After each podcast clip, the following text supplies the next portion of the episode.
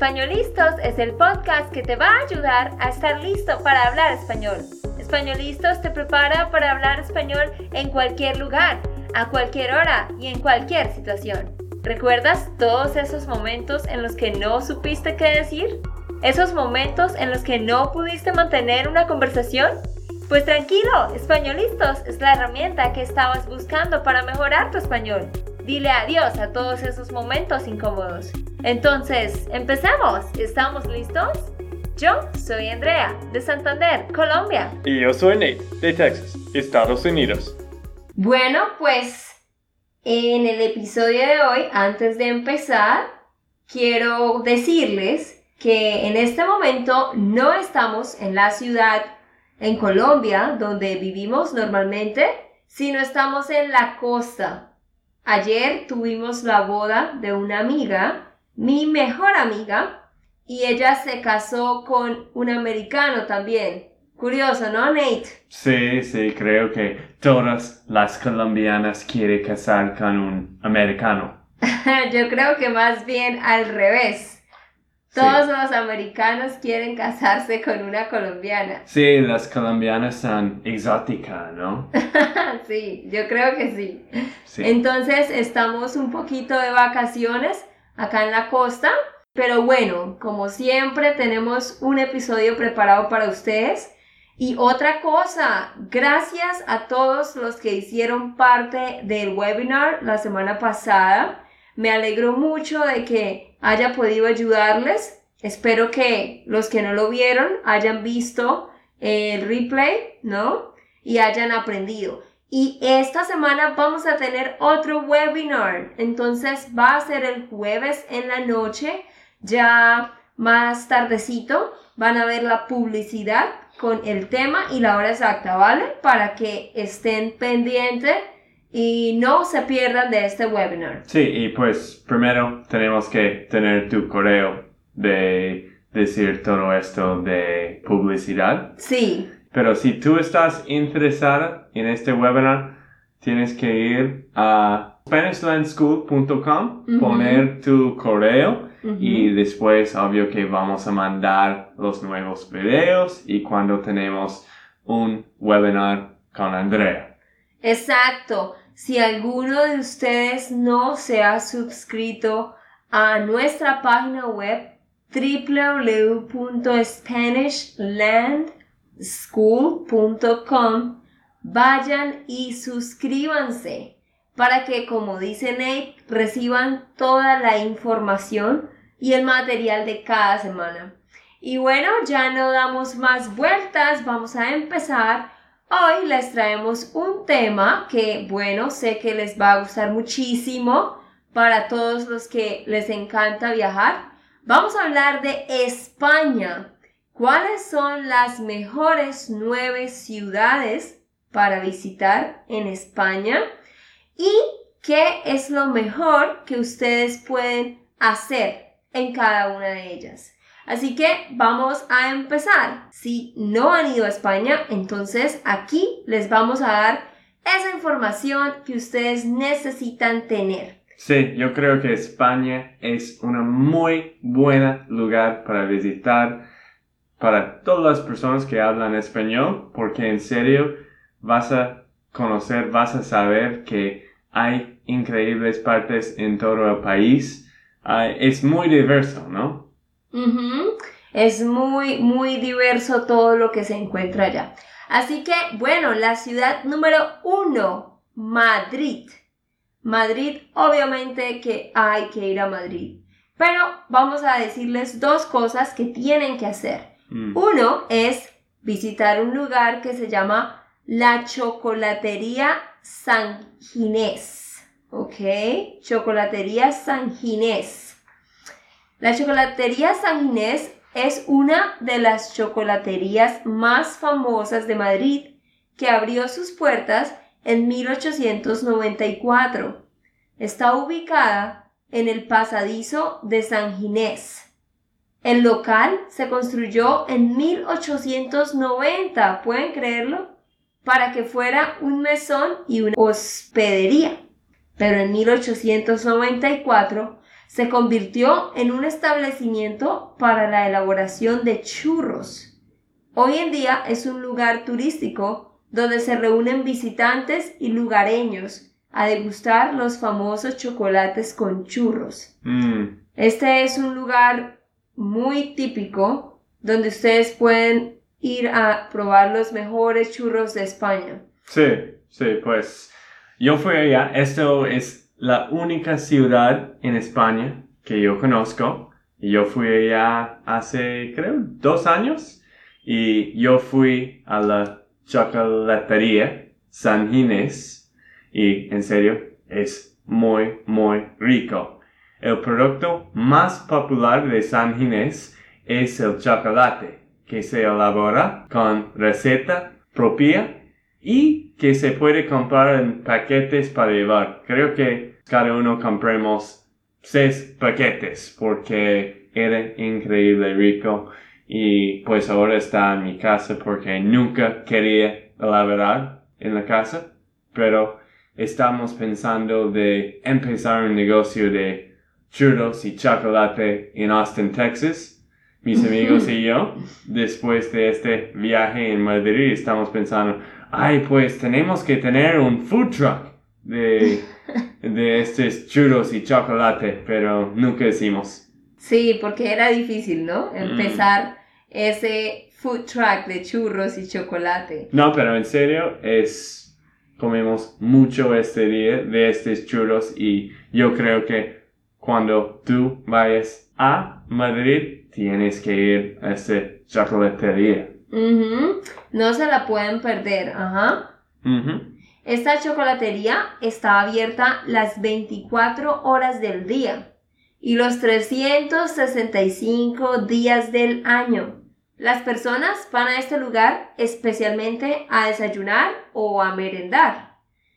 Ellos venden 4.000 churros diarios en promedio. Increíble, ¿no? Mm.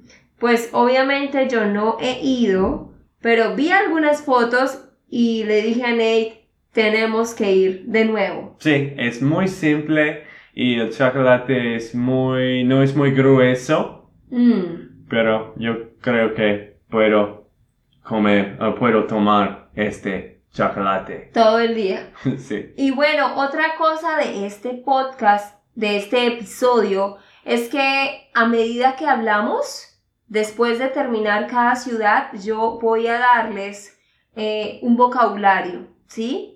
Después de hablar de cada lugar, les voy a dar un vocabulario. Entonces, mientras hablábamos de esta chocolatería, dijimos la palabra pasadizo.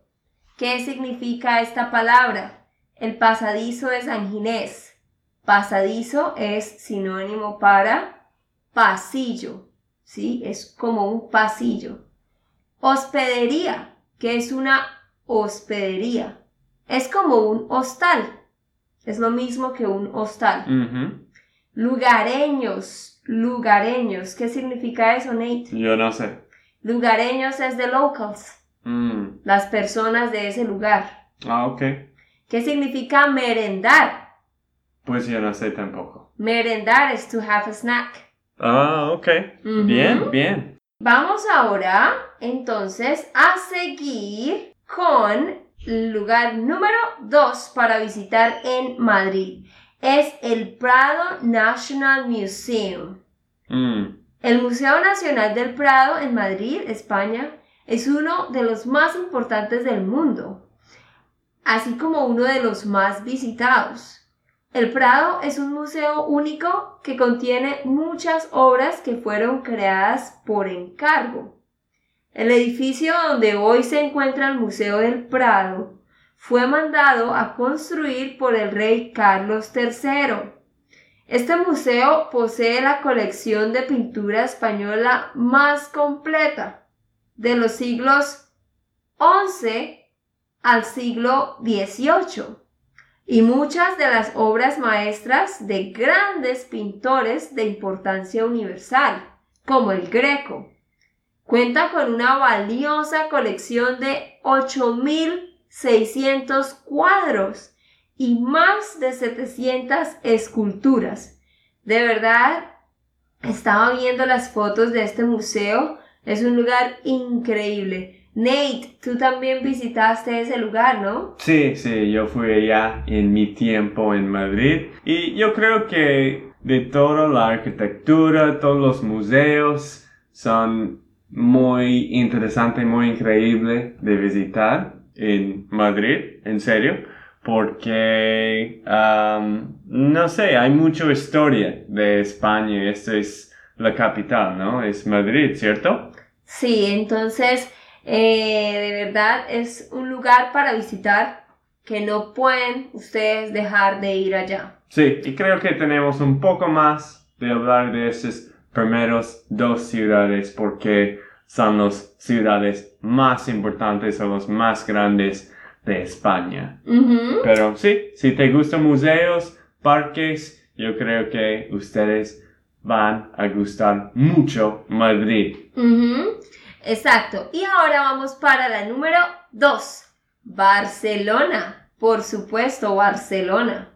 Y allí les recomendamos que visiten la Basílica de la Sagrada Familia. Este lugar yo sé que ustedes lo han escuchado. En 1882 se colocó la primera piedra de esta basílica. Hoy en día todavía está en construcción. A pesar de que todavía están construyendo el templo, cada año es visitado por millones de personas y por eso es uno de los principales atractivos de Barcelona. Este es el máximo exponente de la arquitectura modernista catalana. Es uno de los monumentos más visitados de España, junto al Museo del Prado y la Alhambra de Granada. Mm. Y es la iglesia más visitada de Europa después de la Basílica de San Pedro del Vaticano. Entonces, piensen ustedes en que es la segunda más visitada. Definitivamente ustedes la tienen que visitar cuando vayan. ¿Verdad, Nate? Sí, la Sagrada Familia tiene tres fachadas dedicadas al nacimiento, pasión y gloria de Jesús. Un dato curioso de este templo es que es un templo construido 100% con dinero de donaciones. Todo lo que se ha construido ha sido con dinero de donaciones. Increíble, ¿no? Sí, es impresionante porque obviamente que ha llevado muchos años construirlo, ¿no? Pero sí, es por eso, porque es con dinero de donaciones. Hmm. Y bueno, aquí hay una palabra que Nate mencionó. Nate decía que la iglesia tiene tres fachadas. ¿Qué significa la palabra fachada, Nate? Pues yo no sé, tenía que leer, pero en serio yo no sabía esta palabra. sí, yo sabía. Ustedes escuchen, la palabra fachada es como el frente, como una portada, ¿sí? Por ejemplo, yo digo, la fachada de mi casa tiene colores blancos y flores, ¿sí? Es como el frente de la casa. Entonces la iglesia tiene tres frentes, como tres diseños diferentes, ¿ok? Fachada es el diseño de frente de una casa o un edificio o un templo.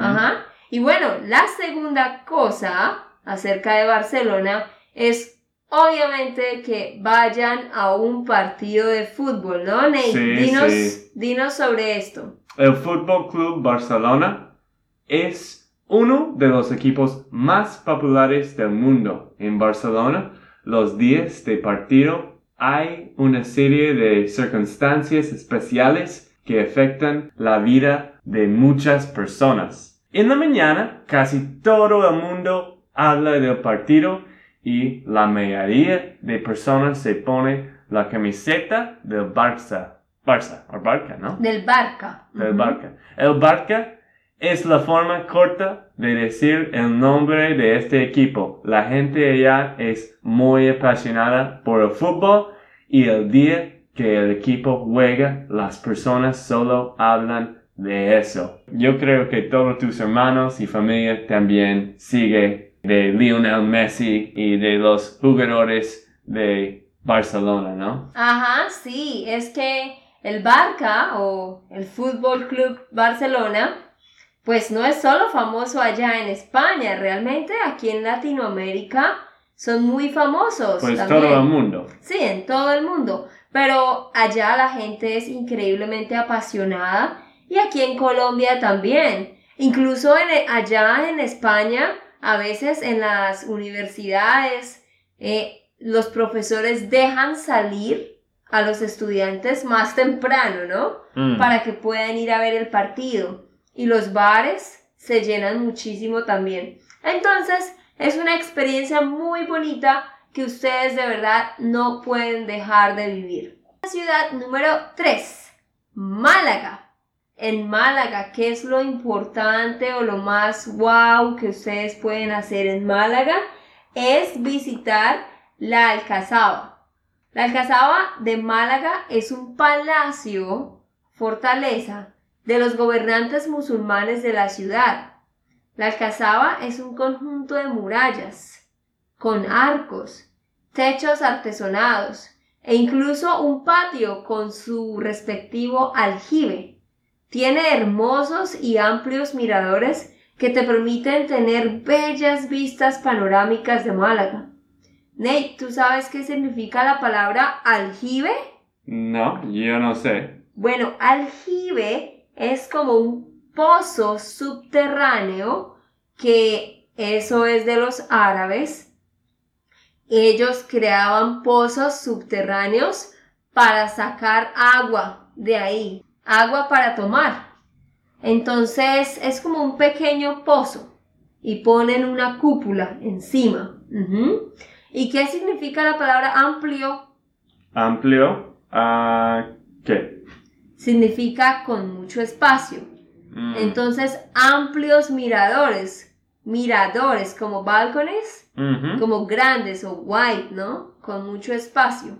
Y bueno, la principal característica de este lugar son los tres muros concéntricos que la ciñen. Y esto le da un carácter militar de máxima seguridad entre las demás construcciones similares de la España musulmana. Mm. Este lugar en cuanto a arquitectura es impresionante, de verdad. Y oye, esta palabra, ceñir, yo dije que tiene tres muros que la ciñen. Ceñir, ¿sabes qué significa? No. Ni idea. Ceñir es rodear. Entonces, tres muros que la rodean. Y lo otro muy genial es que en la cima de la Alcazaba, o sea, estas murallas, se encuentra el castillo de Gibraltar. Y estas dos fortificaciones se encuentran unidas por un pasillo que está rodeado por dos murallas a lo largo de la montaña. Entonces es un lugar increíble para ir a caminar y observar toda esta arquitectura. Sí, yo creo que he visto este, ¿cómo se llama? ¿Ambra? ¿Cómo se llama este lugar? Ah, Ambra? sí, ese lugar, la Alcazaba. Ah, ok. La Alcazaba. Yo creo que he visto esto en la serie de Isabel. Esa serie que me sí. gusta mucho de España. Pues obvio que no entendí mucho de español en esta serie, pero me gusta mucho porque podía saber un poco más de la historia de España y podía ver más de este país. Sí, España es increíble, tiene mucha arquitectura y también muchos paisajes. ¡Wow! Ujú. Listo, la ciudad número 4 es Granada. ¿Y qué van a hacer ustedes en Granada? Bueno, pues van a ir a una ciudad que se llama ah, La Alhambra. Es una ciudad que consiste en un conjunto de palacios, jardines y fortalezas que alberga una verdadera ciudadela dentro de la ciudad de Granada.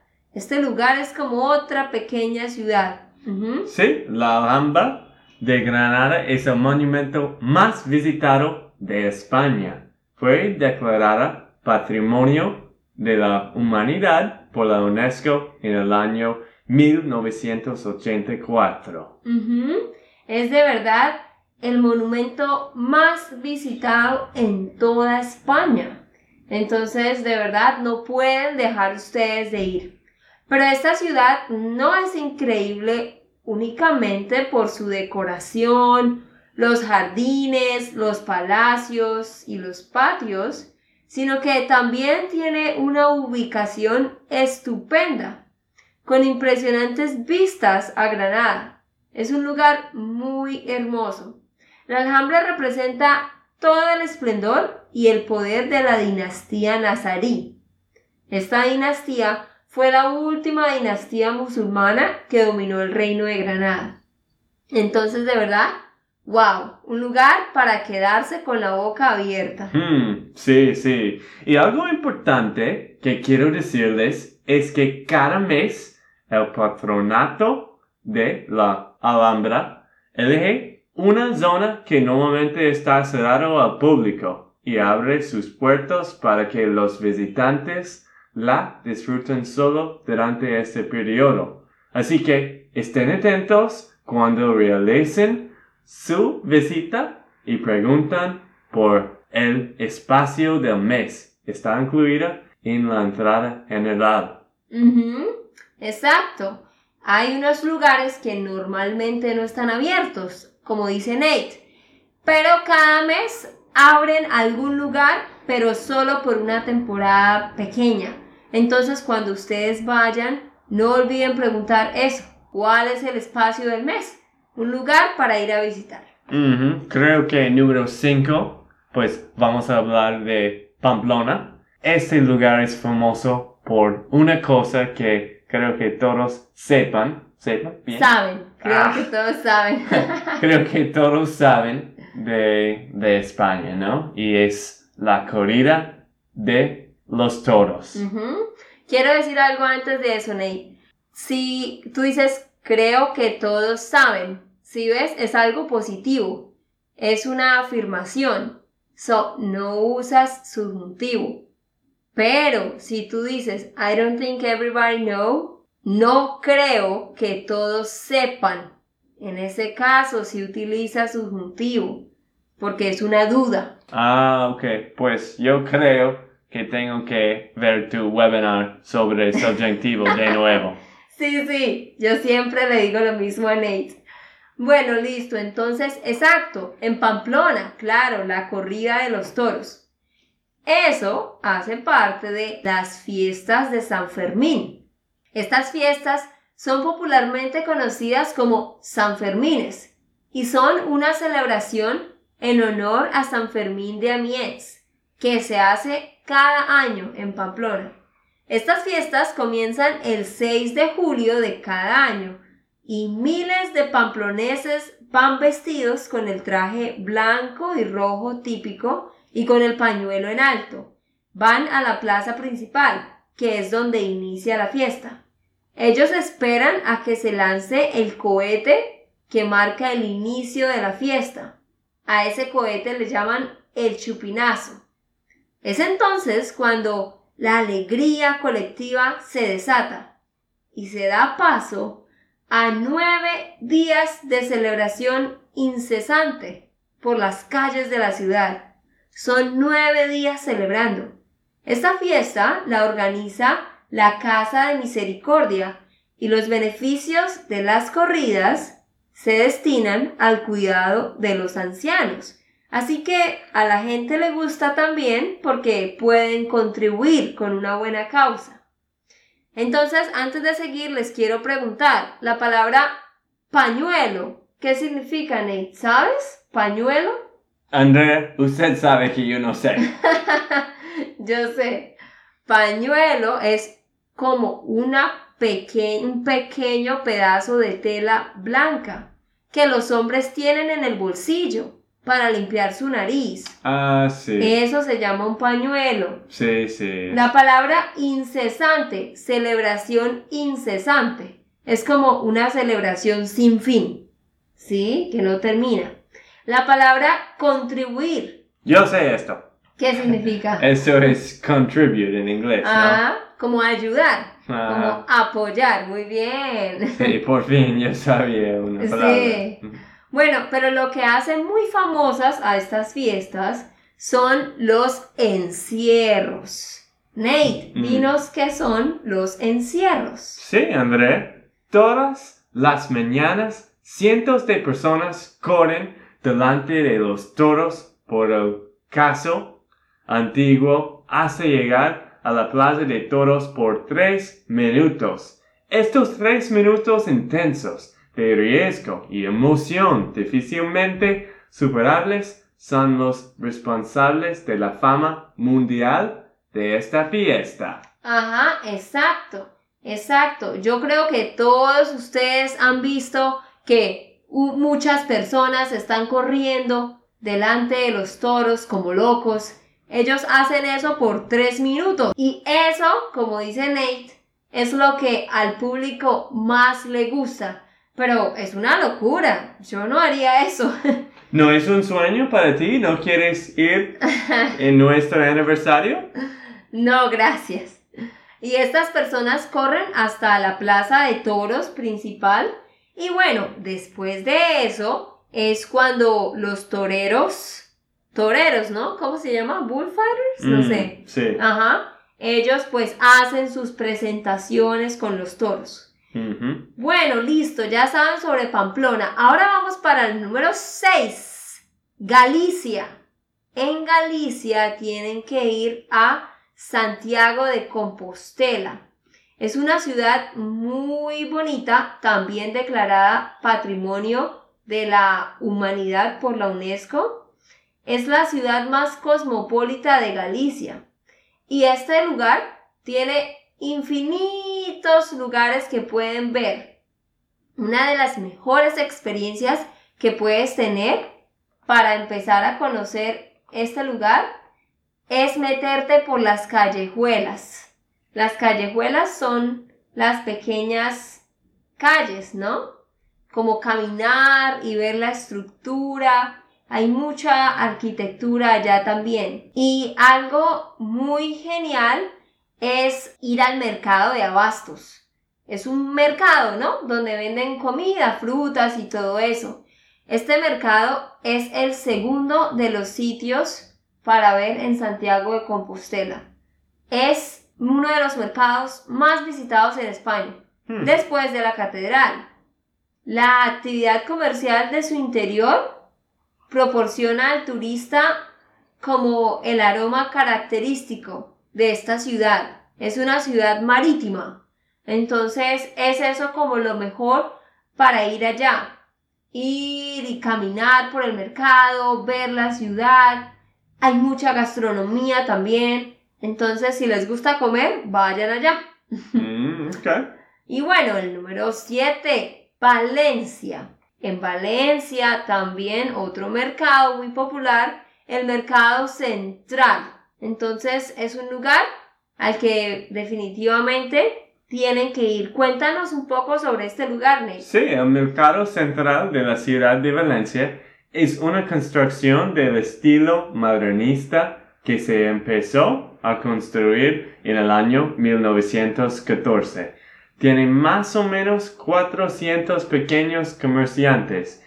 Es el mayor centro de Europa dedicado a la especialidad de productos frescos. El mercado central de Valencia es un mercado de verdad, pero tiene dos características que le hacen tan especial. Por un lado, se trata de una de las mejores muestras de la arquitectura modernista valenciana y por otro lado, con una superficie de casi 8.200 metros cuadrados, es el mayor centro de Europa dedicado a productos frescos. Exactamente. Este mercado es muy conocido por eso, porque todos los productos que ustedes ven allá son frescos. Entonces, por eso a la gente le gusta ir. Es uno de los principales atractivos turísticos de la ciudad de Valencia. Mm. Ya saben, si les gusta la comida fresca, tienen que ir allá. Listo, el número 8, ya solo nos faltan dos, es en Córdoba ir a la mezquita Catedral de Córdoba. Está ubicada en el pleno centro histórico de la ciudad y es uno de los más bellos ejemplos del arte musulmán en España. Fue construida, imagínense, en el año 785, hace muchísimo tiempo, y es uno de los monumentos más asombrosos del mundo entero y la principal atracción de la ciudad de Córdoba.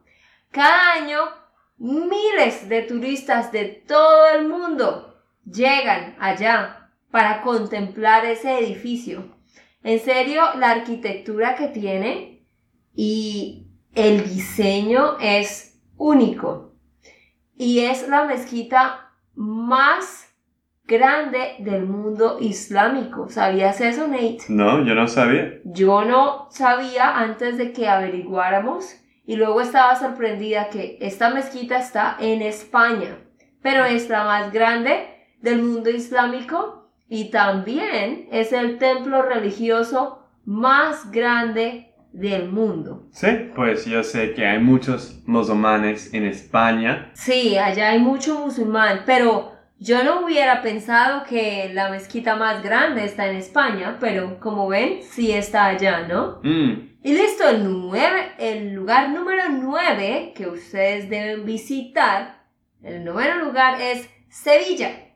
Y en Sevilla, pues, hay mucho para hacer, pero les vamos a aconsejar que vayan a la Plaza de España, ¿verdad, Nate? Es una plaza de forma ovalada de unos 200 metros de diámetro que se encuentra abrazada por una construcción magnífica con una impresionante torre al final de cada brazo. Su decoración se basa principalmente en ladrillos vistos, mármol y cerámica. Y en el centro de la plaza se encuentra una espectacular fuente. Es hermosa y fue idea por desfiles y actos cívicos. Exacto. En lo más atractivo de esta plaza, como dice Nate, es la fuente. Es una espectacular fuente. Y como decía Nate, fue ideada para desfiles y actos cívicos. Ideada significa pensada. Fue pensada. ¿Y qué significan desfiles, Nate? Desfiles es como un parade en inglés, ¿no? Exacto, ajá. ¿Y actos cívicos? ¿Sabes qué significa? Cuando alguien hace dando el tiempo por algo bueno, no sé. Es algo, no. Acto cívico significa explícitamente algo relacionado con el gobierno. O sea, por ejemplo, la posesión del presidente, el nuevo presidente, cuando él se sienta por primera vez, eso es un acto cívico. ¿sí? Ah, ok. como el, Día de la Independencia, es un acto cívico. Este lugar, en serio, es definitivamente un lugar único al que ustedes tienen que ir, eh, porque aquí se concentra en sí toda la historia de España.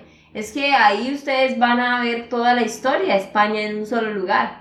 Y otra cosa bonita de la Plaza de España es que está rodeada, ¿sí? Surrounded o bordeada por un canal navegable que tiene cuatro puentes. Entonces ustedes pueden ir a dar un paseo en lancha, quizás un paseo romántico. Y hay una curiosidad sobre este lugar, ¿no, Nate? Sí, sí, la Plaza de España fue uno de los escenarios para Star Wars, el ataque de los clones y el dictador. La Plaza de España apareció también en la película Lawrence of Arabia. Creo que es, pues, es un lugar muy famoso en las películas. No, no sabía este. Sí, realmente la han utilizado para, como escenario para películas como estas. Entonces, que ustedes vayan allá y conozcan este lugar, en serio, es un gran privilegio.